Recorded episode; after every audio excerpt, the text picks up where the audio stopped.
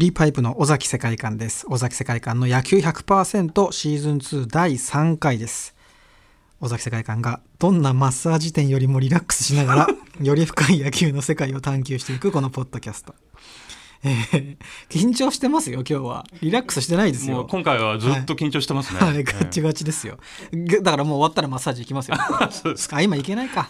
あ、そうか、そうなんですね。いろいろありますからね。今はい収録してるのは。自分で揉みます。自分で自分を揉みます。5月6日という段階で あのオンエアの段階でどうなってるかね、はい分かりませんけどオンエアというか、ポッドキャストで配信される段階ではどうなってるか分かりませんがアシスタントは、えー日本放送で本来ですと今頃球場で絶叫していたはずのそうですよね。えーこのでも配信の時は少しちょっとね、はい。そんな状況にちょっと足を踏み入れていると いいなと思っている煙山光則です、はい。さあこのシーズン2も早くも第3回、えー大引圭司さんにお話を伺ってますが、はい。毎回時間いっぱいとなってありがたい時おりまして間です。えー時間があまりありませんのでどんどん行きましょう、呼びかけてください。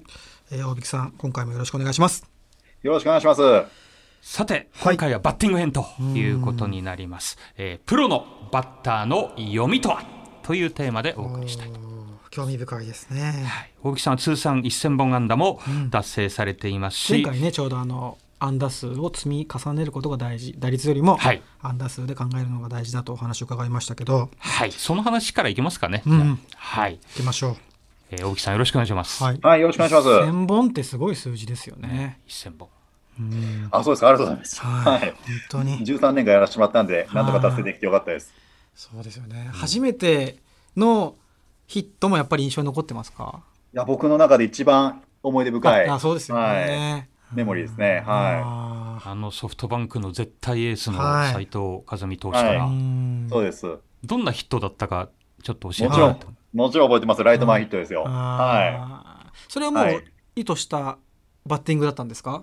い。まず初球はもう、空振りしてもいいから思い切って振ろうっていうことで、本当、まさに空振りしてしまって、ーはい。それでちょっとこう、なんですか、大振りだったのをこう丁寧にしたことでう、んはい、センター返し心がけたことが、いいライナーがライトに飛んでいってくれましたけど、はい。球種は何だったんですか？まっすぐです。はい。外のまっすぐ。はい。2球続けて同じようなボールでした。で2球目をライト前に。そういうことです。はい。それ一塁塁上でどんな気持ちになるんですか？ヒット打った後初めてのプロ初めてのヒット。えー、いやー、やったってこう、で、やったっていう気持ちでしたけど、はいあの、それよりも次、ランナーのことが気になってたね。そうですよねはい。そうかそうか出ランた後にナーとしての役割っていうことですね。はい。プロ初出場で初打席で打ったわけですけど、うんはいその記念ボールみたいなのもらうもんなんですか、うんはい。もらいました。今もも、はい持ってるんですか？持ってます、持ってます。はい。あはい。ーそこから初ホームランはいつになるんですか？えーその年ですよね7月ですね。3ヶ月後くらいになるん3ですかねヶ月。後かはい。それはどうなんですか？初ヒットと初ホームランの差っていうのはどういうところにあるんですか？まあ、やっぱホームランバッターじゃなかったものですから、別にホームランへのこだわりもなかったですし、はい。まあ、いつか出るだろうなって思ってたくらいなんで特にあの開幕戦、ルーキーの、はいはい。っていうのもヒットの思い出が強いのは、あ強いんですね。はい、要因かもしれないですね。でも大引さん結構ホームランを打っている印象もあ なんかあるそうですか。んですよホホームラン。そうですか。目立つところでじゃないですかね。はいそうなんですよ。あの特に印象的なのは神宮球場であの、広島戦ですね。9回、もうツーアウトで追い詰められてる時にあの中崎おお抑えの。投手から。はい。はい、打ったホームランが、はい。あれは確か、一昨年の僕の初ヒットじゃないですかね、シーズン。ああそうか。確か初ヒットだったような気がするんですけどね。ああれが？はい。あの試合、僕、ひょっとしたら打てなかったら2軍行くかななんて思ってた。あはで、いポーンって、あれがちょっとこう、僕の中でも起死回生の、はあい、一本になったんあれは実。際どうだったんですか？そのもうツーアウトでランナーなしで、大体こうよく見に行ってたり、球場にいてもうん。あのテレビで見ててももう終わってしまうなっていう空気なんですねああいう時って。はいはいはでい。代打で OB さん出てきてなんかしてくれるかなと思ったんですけど でもかなり追い詰められてるし、まあ、相手も抑えだし、で当時のその神宮のカープ戦ってもうファンからしてもすごく嫌嫌だったんですよ。でも悔しいと思ってまたこれで終わるのかと思って。そんなこと言いながら僕は今今日赤い服着てるんです大変何やってんだって今赤着てますね。はい。失敗しました。ごめんなさい。そうなんですよ。そういう空気でもうすごくやっぱりこうファンとしてもうモヤモヤしてる時だったんで、あのホームランが本当に嬉しくてああ、そうですか。自分が打ったみたいな気持ちになってしまって どうだったんですか？あの時の自分でもヒットが出ていない状態で、うん。どういう気持ちで打席に立っていいやたんです、か？僕が一番開き直ってたかもしれないです。もう、はい。打てなくても仕方ねえだろうくらいの、はい。はい、使った監督が悪いと思って、はい、打席だったら、はい、それくらいのちょっと開き直りがいい結果につながったかもしれないですね。あーじゃああれは結はい。構ご自身にもいいきっかけというか、そうですね、うん。もう本当、結構追い詰められたかもしれないですけど、うん。まあ、打てなくて、2軍に行くんだったら、まあ、またいい調整ができると思って、打った瞬間どうだったんですか？その感ひ触は。ょ。ひょっとしたらっていう、あじゃあもましもうほ打った瞬間ホームランっていう感じじゃなかったんですね？自分のあ、なかったです。すはい。いはい。あーなんかその話聞けて嬉しかったな。嬉しいな。でもやっぱりそのねあの節目になるというかはいそういうターニングポイントが次から次にプロ野球選本当にそう手っていうのは。いう印象があって大引さんは、その16連敗してる時も先制タイムリーはい。走者一掃の、はい。あれでなんかもう勝ったなって感じしたし僕あの時名古屋のフェスの会場でもう出番直前までずっとあの見てましたね。映像で見てたんですけどあのタイムリーでやっと勝てそうだなって思いましたね。ああやってその節目の時にうん。打っている印象を残すっていうことはやっぱ実際打ってると思うんですけど何かそのここ大事だって時に意識変えたりはされてたんですか？あんまりここで打たないとチーム負けるな、ここで打たないとなんか嫌な流れになるなって思ってる時ほどあんまりいい結果はあ出ないですかね。まあ、逆にこう、深く考えない時の方が、うん、好結果につながってるイメージでしたけどね。ただその16連敗してる時は、はい。あれでしたよ。ここで打たないと絶対この試合今日も負けるなと思って、あの時は、あじゃあそこはやっぱり、あの時は、はい、意識しやってぱりその自分打たないと、ここで打たないと、今日も絶対、まあ初回ですよ、まだ。初回 ですよね。今日も試合負けるなって思ってましたね。うん16連敗してたんで。あの時どんな空気だったんですか？いや、あの、今でもちょっと覚えてるんですけど、確かはいワンアウト満塁になりまして、はい。5番に村上だったんですよ。あ僕の前がー僕6番だったんですけど、はいで村上がはい。三振して、あお前打ってよと思いながら、はい、お前なみたいな感じで、それでツーアウト周りになったんですか？でツーアウト満塁で、ああー。はい、で初球、はい、あ初球。うわ、ここで打ったなって思いながら打席だったんですけど、うん。もう今、一か八かチェンジアップ 待ったれと思ったら、本当チェンジアップ来あて、もう一か八か、本当にもう。大引さんは結構そのしっかり決めて打っていくタイプですか？打席の中う、で、えーまあ、年齢を重ねていくうちにやっぱ変わってきましたね。若い頃ははい。来た球、ある程度甘い球が来たら球種問わず打っていってたんですけど、うん。まあ、ベテランっていうか、年齢を重ねていくにつれて、やっぱりいろんなところに衰えが出てきたりとかしたんで、は球種を読んだり、コースを読んだりして、打つことの方が多くなりましたね。そのはい。年齢重ねて衰えが出てくるというのは具体的にバッティングにおいてはどういったところなんですか？一番オーソドックスなのが、はい例えばまっすぐを待って変化球に対応するっていうような、はいが一番オーソドックスだと思うんですけれども、はいこれをしていくと、やっぱこう、僕なんかのバッターだったら、両方追いかけてもなかなか弾き返せなかったんで、うん晩年は、もうまっすぐだったらまっすぐ一本、もう変化球来たらごめんなさいくらいの感じでへ、ーで次立つような。はい、もうその代わり逆もそうですよね。変化球だけ狙ってみたいな感じで。あじゃあそはいその空振りが増えても気にはせずもう決めあ、たものそうですね。はい。結構引っ張ってはい。ホームランを打っていたりうん綺麗に流して一二塁間を抜いていったりはい。そういうこう極端な印象もあったんですけどそれははい。ご自身で意識して引っ張っていく流していくっていうのは決めていたんですか？いや、それはあんまり思わなかったですね。基本的にそのコースに逆らわないバッティングをしたいなっていうのはあったんで、はい。はい、センターを中心にインコースだったらちょっとレフト寄りみたいな感じで。う、んはい。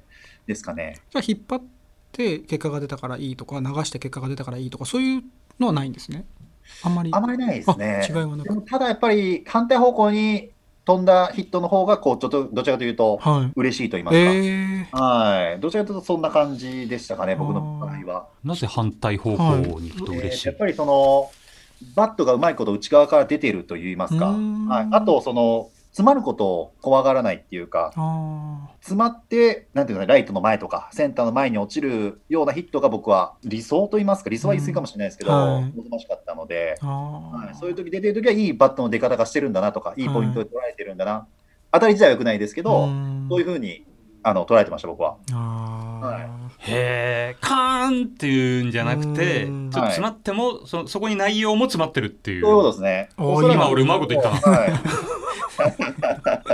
あのヒットコースに飛ぶっていうことは、僕の野球観でいくと、ヒットコースに飛ぶっていうことは、やっぱ何かしらこう理由があると思うんですよ、バッターが。はいいいバットの打ち方、いいポイントで打ってるとか、ははいいはいい、ろいろ要素があると思うので、逆に言うとそのすごい鋭い当たりでもライナーで取られてしまうということはその悪い要素があるってことなまさにそんですよね。の通りだと思います。それか、あとピッチャーの投げたコースがいいか、あそうかそれは相手もあることですもんね。はいそういう要素もいろいろあると思うんですよ。はい。それで言うとその嫌なピッチャーだったり嫌な配球をしてくるキャッチャーはい。はもういたんですか？苦手な。そうですね。印象的なのは、やっぱり、あの、2013年ですかね、はい。マー君がはい。負けなしの24年。と、キャッチャーが同級生の島、はい。今年からヤクルトに加わりましたけども、あね。はい。はい、あのバッテリーがやっぱり、やっぱりなかなか打ち崩すのが難しかったですかね。もちろんその彼の投げるボールもすごいんですけど、やっはい。ぱある程度パターン化されてもいいかなって、こういうコース、球種の時はこれっていうのあったら、それを狙いやすいかもしれないですけど、やっぱしつこかったりとかう、ん。なんかいろいろ配球でもいろいろこうパターン化されないように読まれ読みにくいような配球をしてたような気がしますね。はい。自分の待ってる球種をはい。呼び込むためにわざと空振りしたりもしていはいたんですか、そういうのはあるんですか？僕はそうですね、そこまで演技が上手じゃなかったんで、あはい。それバレて、なんかこう、巻きまいたつもりなんですけど、キャッチャーに呼ばれて、ーはい。違う球種きっちり投げられたりとかしましたね。あー。大吹さんそのなんか誠実さみたいなのがプレーとかにもこう現れてる感じが、はい。僕僕はなんかあった 騙せないあの第1回の時にあの、言ってた尾崎さんが言ってたはい。丁寧丁寧、ね。こういうふうに人生を丁寧に歩きたいなとおっしゃったじゃないですか、はいはい。そういう感じが僕はあの実況席から見ててすごい感じてました。じゃあそれは相手のキャッチャーにも伝わっちゃってるんですね。やっぱり神社の子だからそこはやっぱりなんでしょう。なんか独特なイメージあるんですよね。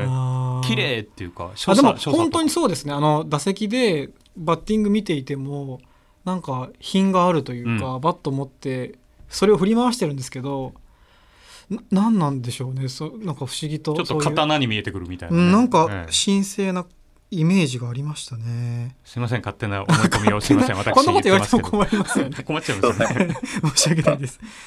あとはあの狙った球待ってた球が来た時に、はいそれを捉えきれなかった時はどういう気持ちなんですか？ああ、その時の方がこう、なんですかね、終わったなっていう、やっちまったなっていう。ははいそれぐらいやっぱりその待ってたものが来るということはなかなかないんですか？そないな、いや、ないこともないんですけど、はいそれはやっぱり僕みたいなタイプは一発で仕留めないと、はい、ダメだったなっていうはい感じですかね。あのファンから見てるとこう大引さんが結構ファウルで粘っているところを見てるのも好きだったんですけどあ、そうなんですか？大引さんにとってファウルっていうのはど どういうものなんですか？あ、いいと思いますよ。全然悪いことじゃないと思います。特に追い込まれてからはいの話ですよね。はいはいはい。できれば、その、僕は一スイングで決めたい派だったので、ああそうなんですね。はい、追い込まれるまでに狙った球が来たら、へーあうーん。でもそのファウルで粘っていく中でちょうどこう合っていくっていうこともあるんですか？あります、あります。すごい、それは大いにありますね。ツーストライク追い込まれてからは。うーんはいファール、ファールっていうのはすごい大事なことだと思います。で大引さんはホームラン、はいバッターではないしホームランを狙ってないとおっしゃってましたけどホームランを狙ってホームランを打ったことってあるんですか？ありますよ、あります、あります。あはい。ホームランもありますし、どちらかというと、ホームラン狙うっていうよりも長打を狙うことの方が多かった外野抜くっていう。はいはいはい。あのー特にツーアウトランナーなしとかの場面だったら、ここはちょっと進塁打打って、あ進塁打じゃないですね、あのーシングルヒット打っても、はい。ツーアウトランナー一塁、そうじゃなくて、やっぱ二塁打打って、なんとか得点圏に行くっていうようはいな、はい。あ。れですよね。そうさっきのその広島戦なんてそうですよね。ツーアウトでも9回でツーアウトになった時とかそう,、ね。い。う時は長打狙っていくっていう。はい。長打の方が多かったかもしれないですね。はあい。うんいやもう まだ時間ぴったりんですけど、時ー間がもう、い。ます。えーいっぱいになってまいりましたので、うん。あと1回尾崎さんあるんでね、はいあと1回。えあもう1回。そうかあと1回か。落ち込んでますが、はい、えー引き続きよろしくお願いしたいと思います。はい。次回もよろしくお願いします。ということで、尾木さんありがとうございます。ありがとうございました。えークリープハイプ尾崎世界観の野球100%シーズン2第3回エンディングのお時間です。はい、もう前回の守備の話に続いてバッティングの方も深いっすね。はい。なかなか聞けないですよ、ここやっぱ。りそこ打席に立ってるうん、本人にしかわからないことですよね。このポッドキャストはこういうのが聞けるっていうのがやっぱり、本当に、ね自分にとってありがたいです僕はね、尾崎さんも最初緊張しながらもだんだん目が輝いてきております。ということで、えー次回もまた大引さんとお送りします。はいお願いしますクリープハイプ尾崎世界観と日本放送煙山光則でした。